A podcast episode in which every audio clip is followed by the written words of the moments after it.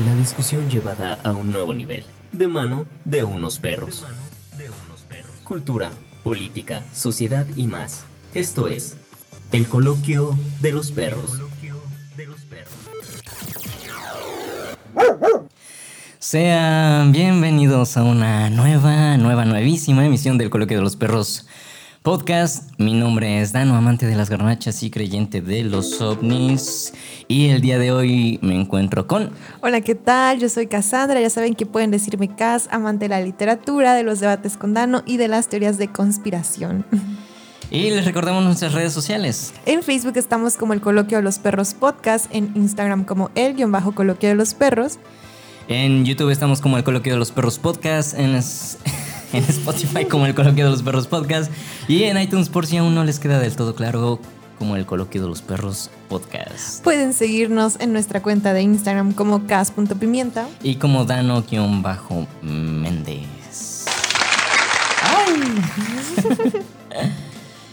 y pues de qué, a ver, ¿de qué vamos a hablar el día de hoy, Cas? Pues el día de hoy vamos a hablar de un tema bien chido que ya tenía muchas ganas de hablarlo y como nos salió tan chido en el Club de los 27 dije, ¿por qué no ahora con la literatura y el arte? Y vamos a hablar de una generación muy particular y muy parecida en algunas cosas con el Club de los 27, ya lo iremos viendo, pero bueno, es la generación perdida, uno de mis de mi, sí, de, mi parte favorita de la literatura y del arte, como de ese momento en específico, yo creo que sí es mi favorito. Pues sí, la verdad es que eh, creo que no es este mentira que aquí quien sabe de literatura es Cass. Yo claramente no soy un no soy nato en estos en estos mares. Pero no solo es de literatura, amigo. Ah, bueno, arte y literatura. pero la verdad es que sí metiéndonos en el mundo de pues de la generación perdida.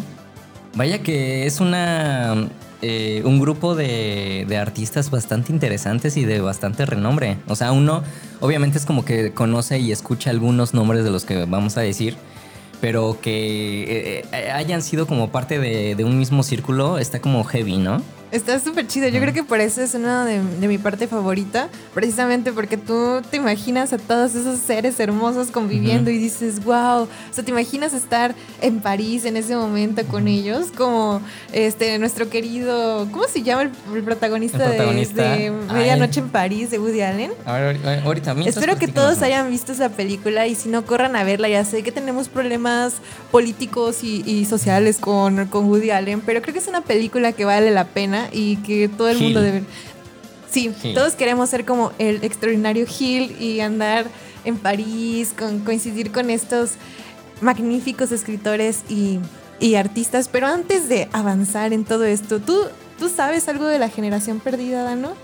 Pues mira, hasta antes de este podcast no. Yo siempre he dicho que aceptar la ignorancia es no ser tan ignorante. Pero una vez que uno comienza a investigar es como de, órale. O sea, obvio, reitero, o sea, conozco algunos personajes de esta generación, pero desconocía que formaban parte del mismo círculo, ¿no? Por ejemplo. Pero en algún momento sí llega a escuchar el término, es que son la generación perdida. Y se me hizo como que curioso, ya hasta que una vez eh, aunando en el tema fue como de, órale, sí está bastante interesante y, y que creo hay una, un contraste bastante grande entre el Club de los 27, por ejemplo, y esta generación perdida. Claro, solo era como un chiste. solo que unos siguen vivos. Bueno, seguían vivos. seguían vivos, solo que unos no se suicidaron. ¿O sí? Bueno, eh, ¿dónde surge la generación perdida? Bueno, ya les había dicho, habrán visto Medianoche en París, pero pues la generación perdida como tal surge en París, en Francia, Francia. en los años 20. Y es súper bonito. ¿Tú sabes la historia de cómo surge la generación perdida? O sea, cómo se le da el nombre. Es súper bonita. Ajá. Bueno, tú, tú me vas a corregir. Hasta donde yo tengo conocimiento, la generación perdida surge porque eh, nuestro buen Scott Fitzgerald, lo pronuncié bien. Fitzgerald. Fitzgerald. bueno, eh, este gran hombre, este gran sujeto. Eh, hasta donde tengo entendido, el término tal cual de generación perdida se le atribuye a... Eh, Gertrude Stein. Exacto, Stein. Eh, pero que el, término tal cual es escuchado por primera vez aparentemente en una... Eh, ¿Cómo se llaman? no, ferretería. En un garage. Ajá, un garage. garage, pero en realidad era como un, taller mecánico. un taller mecánico en donde está, pues dijeran aquí en México, el chalán, no ayudando y el, y el mecánico en jefe le dice, es que no sirves para nada, eres, eres, eres una generación perdida, ¿no? pero que había unas eh, peculiaridades para poder ser llamados de una generación perdida. Justo eso que mencionas es donde surge el término precisamente. Está Gertrude Stein con Ernest Hemingway, el maravilloso Ernest Hemingway. no sé si lo has leído. Algunos cuentitos, sí. Este, bueno, están ellos dos en ese taller y está este chalán, este, que principal, por lo que le llama generación perdida, es porque este chico había estado en, las, en la Primera Guerra Mundial, había sido, eh, bueno, había participado. Y entonces se creía que todos los jóvenes que llegaron después de la guerra estaba como en este sentido de desasosiego y todos este, pues caen en los excesos, Por eso decía lo del Club de los 27, porque todos estaban como muy perdidos, eh, estaban con las drogas alcohólicos, o sea, la, la, guerra, la Primera Guerra Mundial marca un antes y un después. Entonces este chico este, participó en, en la guerra como tal. Y eh, el dueño del garage este, le, dice, no es que todos ustedes son una generación perdida porque no hacen bien las cosas. Todo porque Gertrude Stein llevó su coche para que lo arreglaran y no lo hizo bien. Entonces no lo arregla bien, el dueño se enoja y le dice esto y Gertrude Stein, que es una diosa, yo, yo la amo, eh, voltea y, le dice a Hemingway, esos son todos ustedes, una generación perdida, ¿no? Entonces, a partir de ahí se, se, acuña el término y a partir de ese momento todos fueron una generación perdida, o esa generación de artistas, ¿no? Después ya los mecánicos y demás pasan a la historia, pero de momento así surge, ¿no? Y que de hecho este, e, esto que mencionabas, ¿no? tenía la similitud que, que, eran personas que habían regresado de la Primera Guerra Mundial, ¿no? Imagínate el estrés postraumático de haber regresado a una guerra, ¿no? Y, pero aparte de, todo esto, eh, estábamos hablando de un momento de decadencia en la humanidad en la, cual estaban regresando de un conflicto y pues cómo te levantas de, algo así, ¿no? O sea, independientemente de, en este caso, por ejemplo, eh, los artistas como Hemingway, Gerald Stein, ¿no? Todos ellos, que, este, que de hecho la generación perdida, ahorita lo vamos a decir, es Francis Scott Fitzgerald. Fitzgerald, hermoso. Ernest Hemingway, John Dos Pasos, John Steinbeck, Henry Miller. Y por ahí también se nos, se nos andaba colando, por ejemplo, Picasso, ¿no? Sí. El buen Picasso. Y, este, Buñuel incluso. Buñuel, ajá, Buñuel. Y este, no, sí, sí, te iba a decir que Diego Rivera, no sé por qué. no estoy este, segura de que. seguro se tuvieron que haber conocido en algún De, hecho, hasta donde, hasta donde tengo conocimiento, Diego Rivera y Picasso sí llegaron a convivir, según yo. Sí, aparte, bueno, igual por la otra razón por la que a veces se debate si, por ejemplo, Picasso perteneció o no a la generación perdida. Yo digo que sí, pero es precisamente que otra de las características es que eran estadounidenses que se iban a París. Este, Primero sí surge el, término así, pero después se les llama generación perdida a todos estadounidenses que huyen de Estados Unidos y se van a París y empiezan a hacer ahí sus cuestiones artísticas, comienzan las vanguardias precisamente por ese momento. O sea, tenemos a Picasso, el, gran vanguardista, que por cierto Gertrude Stein lo, lo, lo descubre, o sea, ella compraba, era una pues sí, compraba un montón de, pinturas, aunque ella no supiera si iban a funcionar o no, pero tenía muy buen ojo para eso. Entonces ella compraba pinturas y descubrió así a, Picasso, o sea, uno de, los grandes eh, pintores. Y, y, a partir de ella, pues también eh, comienzan a experimentar con la escritura, por ejemplo, todo esto del surrealismo y demás. Este, también estuvo, por ejemplo, coincidió en algún momento Dalí. Eh, en sí, todo cierto, Salvador Dalí, es verdad. Y de hecho eso que mencionabas era totalmente cierto. Al parecer era como que eh, de alguna manera llamarlos los renegados estadounidenses, ¿no? Que, que justamente hacían eso, ¿no? Escapan, escapaban de, de, Estados Unidos, digamos que a un ambiente mejor para ellos. Y bueno, ahorita que mencionábamos, ¿no? Todo esto de Stein. La, la verdad es que ella es, dentro del, de la, film, la película, ella es mi personaje favorito de Medianoche en París. Increíble. Pero bueno, Seguimos, seguimos, seguimos. Sí, sí, sí, justo ahorita estaba eh, pensando en, también todo lo que hace ella, porque todos la conocían como la persona pues más temida y, era súper ruda. Ahorita que dijiste ese, personaje, eh, o ese personaje era increíble porque todos, todos le, le tenían miedo de alguna forma. un respeto infundido en el miedo, ¿no? Claro, y es bien curioso porque ella alcanzó muy tarde la fama, o sea, en realidad ella era muy buena lectora, pero tardó muchísimo en, en, en, realidad escribir un libro que, que dijeran, wow, que valía la pena, ¿no? Pero sí fue madrina, por ejemplo, de Hemingway, fueron amigos mucho tiempo, muchísimo tiempo fueron amigos. Y también este, llegó un momento en el que se pelearon, pero durante estuvo su amistad. Eh, Hemingway iba a comer a su casa con, su primera esposa, o sea, siempre iban, estaban ahí. Eh, ella emitía juicios sobre lo que estaba bien, lo que estaba no, no funcionaba en el arte, y hubo un montón ahí de, de temas, ¿no? Finalmente.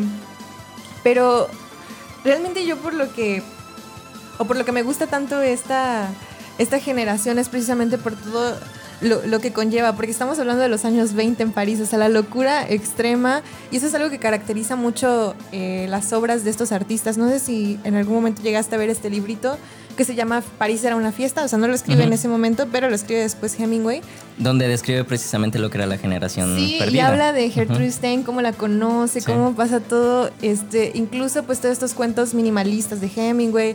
También Fitzgerald totalmente llega un momento en el que empieza a escribir mucho sobre París, eh, por ejemplo, con Sabes la noche y toda esta euforia de los años 20, o sea, viene de Estados Unidos el Charleston, el jazz, la locura, el alcoholismo, drogas, total, o sea, era París en su máximo esplendor y creo que por eso... Ajá. La representación máxima de París, ¿no? Por así decirlo, porque precisamente es porque todos tenemos como que la concepción general de que París es eh, no solo digamos que la ciudad del amor y todo eso, sino que eh, un representante, el representante máximo en cuestiones de arte, ¿no? en arte en general. Y que de hecho eh, nuestro buen personaje Kill es algo que fantasea mucho en, en, este, en esta película, ¿no? Que imagínate tú poder ir a París y que de repente te pase lo que a Gil. Que estás llegando medianoche, pum, y de repente te encuentras con Stein, ¿no? Por ejemplo, ¿no? Que de hecho una de las, de las eh, escenas que me parecen, pues tal vez ya no tanto curiosas, pero sí como que interesantes, es que él está caminando y de repente se para un carro, ¿no? En donde se bajan todos estos personajes y decir, órale, pues aquí soy. Sí, de hecho, a mí me gusta mucho esa película porque de verdad yo me siento como, como Gil. O sea, sí, me imagino que si yo estuviera en París, la única razón por la que yo iría a París precisamente es por, por esos años. Me encantaría ir a. Yo no sé si, si exista, pero creo que al Congo Dingo Bar, algo así, eh, donde se conocen, por ejemplo, Hemingway y Fitzgerald, ¿no? Y, y, es tan bonito eh, ese momento en el que se conocen y la amistad que hacen. Eh, piensa en Zelda, por ejemplo, que en la película está increíble, ¿no? O sea, cómo cómo los describe como los grandes Fitzgerald y Zelda este, llenos de, moda, de, extravagancia, no, no sé. Y, todos hablando de literatura, de arte, opinando sobre sus obras. E-, esa escena incluso donde están pintores este, hablando, creo que está Buñuel, Dalí, y no recuerdo si está Picasso, pero sí está Dalí. Sí, y, Dalí y, Gil así como, ¿de qué está pasando? ¿No? O sea, él maravillado y... Y creo que sí, o sea, si yo fuera, yo fuera Gil, estaría maravillada de estar en ese momento con tan grandes artistas. Pues sí, es que imagínate realmente el. Es como si me, atrevo a compararlo, sí, con que tú de repente entraras a una sala y te encontraras a eh, Vargas Llosa y Gabriel García Márquez hablando, ¿no? Por ejemplo. Claro, yo creo que sí, de la misma talla, sí. Claro. Escritores y pintores increíbles. Y, como te decía, o sea, no todo está de la vanguardia. Eh, también Gertrude Stein, por ejemplo, descubre a Paul Cézanne, o sea, uno también de los grandes pintores que dices, wow. Era como, Stein era básicamente como la catadora, ¿no? La catadora por excelencia que decía esto se iba a, pegar y pegaba.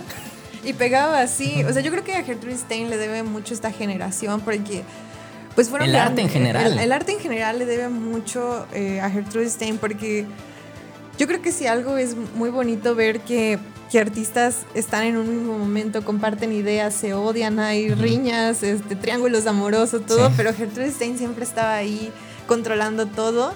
Y hay una historia bien bonita que, a mí me gusta mucho leerla y, y, siempre digo que quizá Scott Fitzgerald es el único que no hubiera seguido eso, pero hay un consejo que ella le da a Hemingway muy importante y le dice que no gaste en ropa cara, que no gaste en ropa eh, que no vaya a durar, que compre los vestidos más baratos, todo más barato pero que dure y que con el dinero que le sobre compre pintura, porque lo único que vale la pena es el arte, ¿no? Esa señora eh, de verdad vivía eh, para eso. Nunca fue rica realmente, pero todo su dinero lo invertía en comprar extraordinarias obras de arte, atreverse como a ver más allá. Y gracias a eso, pues, o sea, yo descubrí como uno de mis escritores favoritos, que es Scott Fitzgerald. La verdad, yo creo Pablo que. Coelho, dijiste. no, por favor, amigos. No, pero Fitzgerald, o sea, yo no sé si tú has leído algo de él. Sí, he leído pequeños fragmentitos y la verdad es que nunca me he atrevido a leer un, libro tal cual, pero sí escribe cosas bastante interesantes. Yo sinceramente aún no me creo capaz de apreciar y poder tener ese entendimiento sobre sus obras. Yo creo que como que de poquito más. Un buen acercamiento a Fitzgerald, aunque todos odian esta película, pero yo siempre la recomiendo, es la película del Gran Gatsby con Leonardo DiCaprio. O sea, creo que es mala la película, pero es un buen acercamiento. Nadie, nadie puede arruinar el Gran Gatsby. O sea, ni la peor película puede arruinar el Gran Gatsby porque es increíble. Mira, de hecho, a ti se te, te parece una mala película precisamente porque tú ya tenías conocimiento de la novela, ya la habías leído, todo esto, yo ¿no? Primero la película. ¿En serio? Sí. Bueno, pero es que una vez que lees el libro siempre cambia la concepción. Ah, sí, sí, sí. Es, que Fitz era el. Mira, es un ejemplo súper chafa, súper burdo si tú quieres, pero yo en primera instancia leí El niño con pijama de rayas porque dije, ah, quiero leer algo en un día, ¿no? Y después vi la película y dije, no, hombre, chico chinada. Y la verdad es que a mí, por ejemplo, El Gran Gatsby, ¿no? La película protagonizada por Leonardo DiCaprio y Tobey Maguire, eh, no, hablando en cuestiones de filmografías, no me parece una mala película, ¿no? Se me hace bastante interesante y de hecho es un buen acercamiento para Fitzgerald. ¿Qué es, ¿Qué es este? No, pero ¿qué, ¿qué, nacionalidad tiene? Él es estadounidense. Bueno, tiene ascendencia irlandesa. Ajá, bueno, nuestro buen Fitz este, es, para mí se me hace un buen acercamiento y que creo que la película es una muy buena invitación para leer la novela. En general leer la obra. Fíjate que yo empecé con esa película. Yo hasta ese momento siempre cuento esta historia porque me encanta. Yo veía puras películas de amor eh, con finales felices. Cuando vi el Gran Gatsby, yo estaba ahí frente a la película, ¿no? Fui al cine y recuerdo que, que, vi el final de Jay Gatsby y dije, ¿qué? O sea, ¿qué? Yo, no, o sea, yo era muy joven, ¿no? Y, no estaba acostumbrada a esa clase de finales. Sí, claro. Entonces, para mí fue lo peor que me podía haber ocurrido en el mundo. Fue como, no, o sea, ¿por qué? Algo tiene que estar mal. Uno siempre espera que todo salga bien porque a eso nos ha acostumbrado el cine comercial y el cine de hoy en general, ¿no? Entonces yo recuerdo que salí así como, ¿qué diablos? Pero a la vez emocionada, o sea, como, qué increíble historia, quiero saber todo, llegué a googlearlo. Y a partir de que lo googleé, descubrí que era un escritor. Y para mi sorpresa, este, yo no sé si tú sabías, pero Fitzgerald es este, el autor del extraño caso de Benjamin Button. Ah, mira. O sea, hicieron como otra cosa bien diferente, pero la esencia y el nombre del libro, él es el escritor. Entonces yo dije, oye, yo, ya, vi esta película. Ajá, sabía que era eh, basada en una novela, pero desconocí el autor. Sí, es una novela muy corta en realidad, pero bueno, entonces yo dije, no, pues ya me gustó eh, El extraño caso de Benjamin Button y también me gustó El Gran Gatsby, tengo que leerlo. Recuerdo que leí El Gran Gatsby en un iPod, o sea, en un iPod en PDF, imagínate lo horrible que fue leerlo. Sí. Pero a partir de ahí como que cambió mi vida y empecé a leer todo de Fitzgerald y me encanta Fitzgerald. Y eso me llevó a otros autores y llegué a Hemingway. Y no sé si tú has, has escuchado de una novela que se llama Manhattan Transfer de John Dos Pasos. Entonces, o sea, piensas como en todos estos autores que estuvieron juntos y que escribieron obras increíbles y dices, wow, y luego descubres que convivieron con Picasso y, y toda... El, la onda de Zelda Fitzgerald, que fue la esposa de Scott, o sea, también súper increíble, y Gertrude Stein, y dices, wow, o sea, qué generación. Para mí, aunque me encantan muchos escritores, o sea, eso es muy personal, pero, y muchos artistas, siento que hasta ahora nada ha podido superar esa generación. O sea, siempre que leo sus historias personales, que leo su obra, siento que no, todavía no hay una generación que digas, wow, para mí, para mí. O sea, yo siento que ahora no, no consigo toda esa generación así.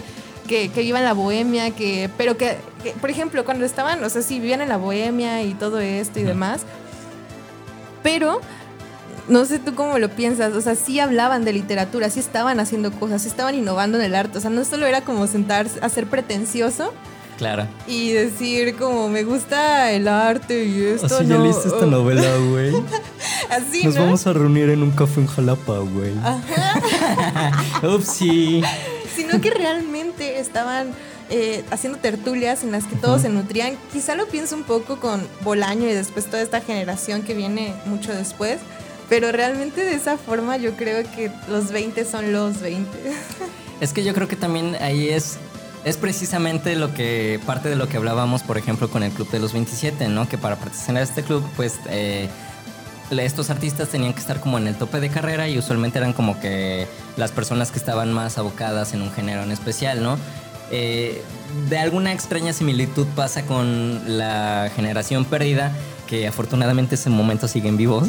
En los 20 seguían vivos. Sí, los 30. Aunque Fitzgerald muere muy joven, pero bueno. Este, pero al final de cuentas eran personas. Y mira, yo, yo no sé, porque según yo, bueno, no sé, realmente eran eh, muy, muy respetados. Y yo creo que eso era parte importante o es parte importante para que realmente pudieran ser ellos eh, el parteaguas de, de toda una generación. El hecho de que, como lo mencionabas, eran personas que realmente sí estaban trabajando, ¿no? En sus artes, que realmente sí, entre ellos había tertulias en las cuales se tiraban caca sobre lo que hacían, pero eso también hacía que ellos mejoraran sobre todo. Y es que eso tal cual, imagínate yo un ignorante total de cuestiones artísticas, bueno, una que otra. Ay, ya, no es exagerado. no, pero vaya, este, imagínate, yo con, tal de estar ahí sentadito ahí con mis moquitos ahí viendo cómo platican, no hombre, imagínate. Yo creo que ahí salgo con doctorado, una cosa así. sí, de hecho eso pensaba justo, o sea, yo creo que igual y uno, o sea, no sé, me imagino que estando ahí con ellos aprenderías más este, de, literatura y de arte que incluso en una clase de arte y literatura, ¿no? O sea, siempre lo he pensado porque imagínate estar ahí con ellos. Y claro que ha influenciado porque, por ejemplo, ahorita hace poco leí un libro que se llama París no se acaba nunca de Enrique Vilamatas y es su admiración eterna a Hemingway, a esa generación y todo. O hay una serie que no la continuaron en Amazon, pero que es, la serie de Zelda, Zelda Becoming, algo creo que así se llama. Y también, o sea siempre que ves eso, no solo te impresiona su literatura, que ya de por sí es increíble, o sus pinturas, que ya de por sí son increíbles, o su cine, sino también te impresiona como sus vidas, ¿no? Esa vida tan libre, que creo yo que, que, no siento que ahora se pueda, o sea, imagínate, si iban a París así. Sí, o sea, esa parte, yo creo que ahí es, es eh, fundamental el decir precisamente que eran personas libres, que vivían netamente de su arte. Porque, ajá, porque a pesar de que eh, eh, en, ese momento creo que, que se, estigmatizaba, tú me vas a corregir si no, que un artista era una persona de carencias materiales, pero de eh, enriquecimientos mentales muy grandes y ellos con una simple copa de vino, un whisky y una silla y un petate en el cual dormir, ellos hacían su arte y eran súper reconocidos, ¿no? Por ejemplo, eh, este otro artista, Modigliani, ¿Ubicas Modigliani? No. Bueno, sus obras son básicamente, eh, en teoría, eh, siempre pintaba una mujer y usualmente la pintaba con, los, ojos cerrados. Una de las características es que tiene sus, retratos siempre tienen el cuello muy alargado. Ah, ya sé ¿no? es. Entonces, este, hay también una película que también tiene una variación bastante grande con respecto a, a este a lo que fue su vida en realidad, pero ahí eh, presentan a Modigliani como una persona bebedora, ¿no? Que de hecho sí creo que falleció por el alcohol. pero este, pero con carencias y que con unos trapos no, no muy bien representados y que hoy día yo creo que el capitalismo no permitiría de ninguna manera tener un estilo de vida así. Muy romantizada, ¿no? Como si exaltamos la pobreza, pero por otro lado no la voy a vivir. Y creo que, fíjate que eso es bien interesante porque viene con el consejo que le da Gertrude Stein a Hemingway, ¿no? O sea, usted no preste atención a la ropa, preste atención al arte. Eso es lo que le está diciendo en realidad. Y Hemingway por muchos años vivió mal, o sea, no tenía trabajo, pero escribía y, sabía que eso era lo que quería. Piensa por el otro lado Fitzgerald, que, o sea, ya saben que lo amo. este, él fue muy bueno, no fue pobre, fue una clase media, pero para él eso era ser pobre, ¿no? Ese hombre nunca se conformó con nada. Y, él me enseñó algo increíble y es que él vivía de escribir, o sea, él publicó muchísimos cuentos porque le pagaban por escribir cuentos y así se pagó las grandes fiestas, las grandes botellas de champaña, todo, o sea, pero todos vivían para hacer su arte. Y eso es algo que que de verdad admiro muchísimo. No digo que ahora no se haga, pero creo que eh, igual es esta idea súper romántica, ¿no? Al final de decir, wow, o sea, vivían súper mal, pero aún así siempre tenían esa actitud de escribir, siempre estaban leyendo sobre todo, eh, consumiendo arte, o sea, de verdad vivían para el arte, iban al teatro, iban a todo, o sea, no es como solo decir que escribían, sino realmente lo hacían y era su estilo de vida. Creo que por eso me, me emociona un montón esta generación. Yo, yo me pongo mucho a pensar en que, y es algo que eh, hemos comentado en algunos otros podcasts, estigmatizamos mucho como a figuras, ¿no? Como que los, los tenemos en un pedestal. E imagínate ellos sin saber que eh, estarían en el pedestal de muchas personas en cuanto a lo artístico. Eh, sí me pongo a pensar mucho en cómo sería el ambiente en el que ellos platicaran si realmente reconocerían que son famosos de alguna manera. Fitzgerald sí, o sea, Fitzgerald siempre lo dijo y lo firmó. Yo, quiero, casi, casi. O sea, él decía que sí, que era hacer, eh, alcanzar el éxito. Hay una historia bien bonita en la que se supone, se supone, y digo porque pues no sabemos a ciencia cierta, que le pregunta el papá de Zelda, este que si él, bueno, le dice que va a ser escritor, ¿no? Y su papá, el papá de Zelda era un juez, o sea, era alguien así, y le dice, ¿y cómo es que vas a vivir de eso? ¿Vas a ser el próximo Mark Twain? Y le dice, no, yo no voy a ser el próximo Mark Twain, yo voy a ser el próximo Scott Fitzgerald, ¿no? Ay, cabrón. Oh, no, no, sé si fue real, pero igual suena que fue real. Suena porque así era Fitzgerald. Y por otro lado está la onda de Hemingway. Hemingway odiaba todo eso, eh, no, no le gustaba. Pero es bien interesante porque se cree siempre, por ejemplo, que sí, que sí, fue un alcohólico, pero que Hemingway solo vivió así como alcohólico y que le valía madres todo. Y no, realmente Hemingway se enojaba mucho con Fitzgerald porque todo se lo tomaba desmadre, porque era un alcohólico. Para Hemingway era, o sea, sí, está como el desmadre, pero hay que escribir. Y cuando él escribía, escribía y se lo tomaba muy en serio. Yo creo que sí es, aspiraban y sí tenían esa idea de dejar esta huella. Creo que más Fitzgerald, o sea, siempre quiso ser lo que es ahora pero que influenciaran a tantos, pues a mí me parece increíble porque siempre que leo las historias de Fitzgerald y toda esta generación, yo pienso un montón en, en toda la onda de Bolaño y todo su, su grupito, o sea, que cómo se reunían en los cafés y todo eso. Y ahora ya no siento que pase tanto. O, igual y sí, pero ya con una pretensión. No, sé, igual y hablo desde de anhelar como en Medianoche en París. Ya ves que siempre se está anhelando como lo pasado. Que cuando viaja, él anhela a los 20 y la chica este, con la que se enamora Gil anhela, este, creo que, no me acuerdo qué época anhela, pero la época de oro, ¿no? Que ella le llama. Y entonces, o sea, siempre estamos anhelando el pasado porque creemos que es mejor esa generación por toda la idea que nos hicimos, ¿no? Y precisamente, por ejemplo, ahorita que mencionas eso, ¿qué autores tú, o sea, te pregunto, ¿qué autores consideras contemporáneos que realmente tú quisieras ver hablar en un café? Ahora. Que sigan vivos, claramente, y que no sean eh, ay, disculpen mi, ignorancia, Vargas sigue vivo, ¿verdad? Sí, sí, sí, sigue vivo. bueno, él ya no cuenta. Sí, es cierto, sí, es cierto. ya lo recordé. Él ya no cuenta. O sea, ya todos ellos, digamos que de un renombre, así como, ay, le Vargas Llosa, le a este, así. O sea, ya no cuentan. O sea, ahorita contemporáneos. Yo creo que contemporáneos me encantaría tomarme un café con. O sea, con Vilamatas, así, Vilamatas ahí con con Luiselli, que es súper contemporánea, pero ya no creo que tenga ella esta idea tanto de la bohemia, pero igual Vilamata sí porque es como medio loco, ama a Hemingway, es, siento, aunque parece muy introvertido igual y creo que no es igual que en sus libros, pero no sé, yo, yo me imagino con Vilamatas y con otro autor que fue el que hice para mi tesis, Félix Brutzone. Se me hace ah, que ese vato es increíble, debe ser increíble. ¿Tú consideras que ellos sí son, eh, digamos que... Pues que vivan en la bohemia no lo creo, porque vivimos en un mundo... No, o sea, no, no que vivan tanto en la bohemia, pero que si digas, no mames, o sea, realmente esos vatos sí están cabrones en la escritura. Sí, sí, o sea, yo siento que estaría con Vilamatas, por ejemplo, y estaría con una libreta, así anotando todo lo que diga. Tomo su café con la mano izquierda. Para luego escribir sobre eso. Ay, pero tú, a ver, tú. Yo, no, ay, no, amiga. Artistas visuales, este, fotógrafos. Mira, es que, por ejemplo, yo, eh, esto ya es una cuestión muy personal. Yo trato de no engrandecer, digamos, a, que, a todas estas figuras eh, de reconocimiento este, internacional, pero yo siempre eh, he sido fan de alguna manera y he admirado mucho a mis profesores de fotografía, ¿no? A mis profesores del diplomado. Eh, por y la verdad es que sí, yo, por ejemplo, fotografía documental de Oscar Martínez aquí en Jalapa, él es de ABC. Puta, para mí es como de no mames, veo sus fotos y a mí me fascinan, me encantan, aparte de conocer y, y saber la manera en que él piensa para tomar esas fotos y hay una frase que siempre me encanta que él mm, nos comentó en, alguna clase, es si van a hacer algún proyecto de foto documental, deben de saber que todo ya está hecho, no hay nada nuevo. Pero lo que importa es el enfoque que tú le vayas a dar. Fue como de, no mames, ¿cómo que ya está todo hecho? Sí, a Guillermo del Toro. Cuando me contaste estaba Ah, bueno, es que ese vato, no mames, ese vato es, es, otro pedo. A ese güey lo conocí. Ah, yo, a ese güey, a ese cuate.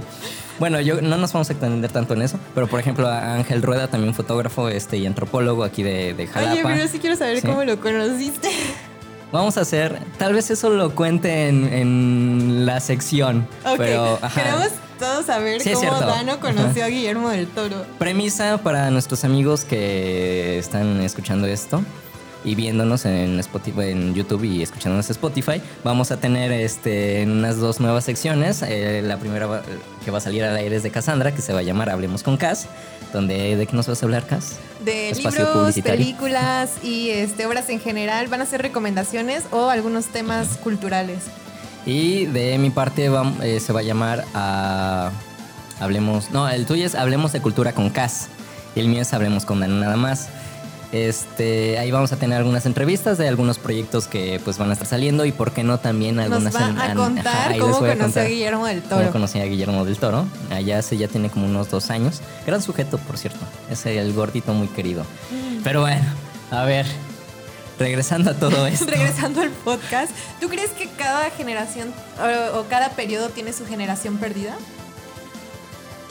Yo creo que sí, sin embargo, eh, me quedo mucho con eso que dices. Eh, estamos muy acostumbrados a, añorar el pasado y así como lo dijimos en el Club de los 27, a creer que esas personas que ya no están eh, fueron lo más grande de lo grande, que siempre nos va a impedir el poder observar y sobre todo aceptar que realmente hay personas contemporáneas que netamente la están rompiendo y que netamente están muy duros en la cuestión artística que ustedes quieran. Pero siempre va a, eh, para mí en lo personal siempre va a estar ese estigma de nombres que en Picasso esto, Van Gogh esto, Dalí esto, este, los Beatles esto. Eh, no, en cualquier, en cualquier ámbito artístico siempre vamos a querer añorar el pasado y decir que nunca se va a repetir nada. Sin embargo, no queremos aceptar que hoy día también se hacen cosas exageradamente buenas. Que obviamente hay unas eh, con... se me fue el nombre cuando te basas en alguien más. ¿Referencias? Ah, exacto. Siempre hay referencias, siempre hay inspiraciones de, otros artistas. Claro que sí. Pero ¿por qué no ver y aceptar que realmente hay personas que están haciendo cosas bastante interesantes y sobre todo bastante buenas? Eso es cierto. Yo, igual que tú, creo que, que, no podemos ignorar. De hecho, o sea, suena bien loco, ¿no? Porque yo soy fan de la literatura contemporánea. O sea, siempre me gusta mucho más leer literatura contemporánea, me gusta conocer lo que se está haciendo y siempre voy a apostar a eso, ¿no? Pero creo que igual, sí, siempre todos somos un Gil al final, o sea, siempre estamos idealizando ese pasado porque hay momentos que son, como te lo decía, creo que más bien no nos mueve, o sea, sí, la literatura y todo eso, pero también toda la historia, todo el mito que se ha creado alrededor de eso. No sé si te has visto, por ejemplo, a Moulin Rouge. No.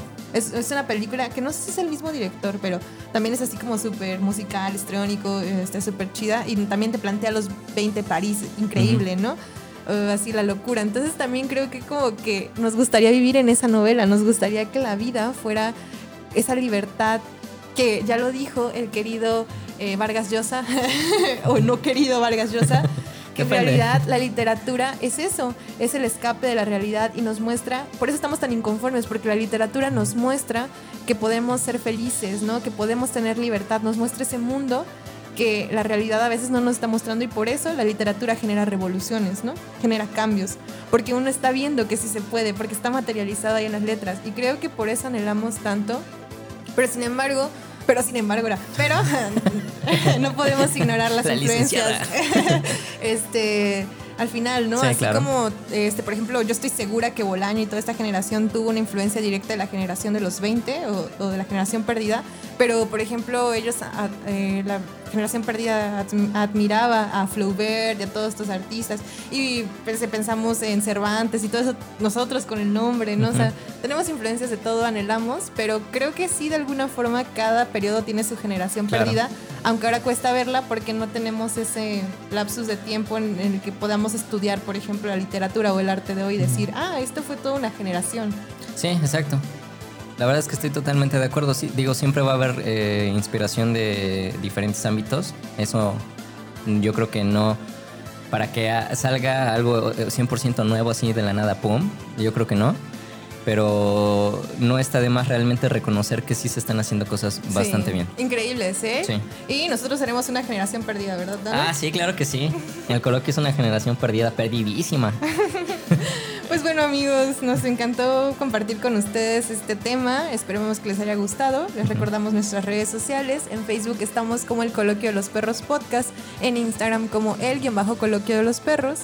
En YouTube estamos como el Coloquio de los Perros Podcast. En Spotify como el Coloquio de los Perros Podcast. Y por si ya se les había olvidado, si no les pasa por la cabeza y si no tienen la, misma, la mínima idea, en iTunes estamos como el Coloquio de los Perros Podcast. Pueden seguirnos en nuestro Instagram. Yo estoy como cas.pimienta. Yo como Dano-Méndez. Y pues nosotros nos despedimos, no sin antes recordarles, como cada semana, que somos una generación perdida y nos escuchamos el siguiente miércoles. Bye. Es hora de ir por nuestras croquetas. Te esperamos el siguiente miércoles con más de nuestras perradas. de nuestras perradas.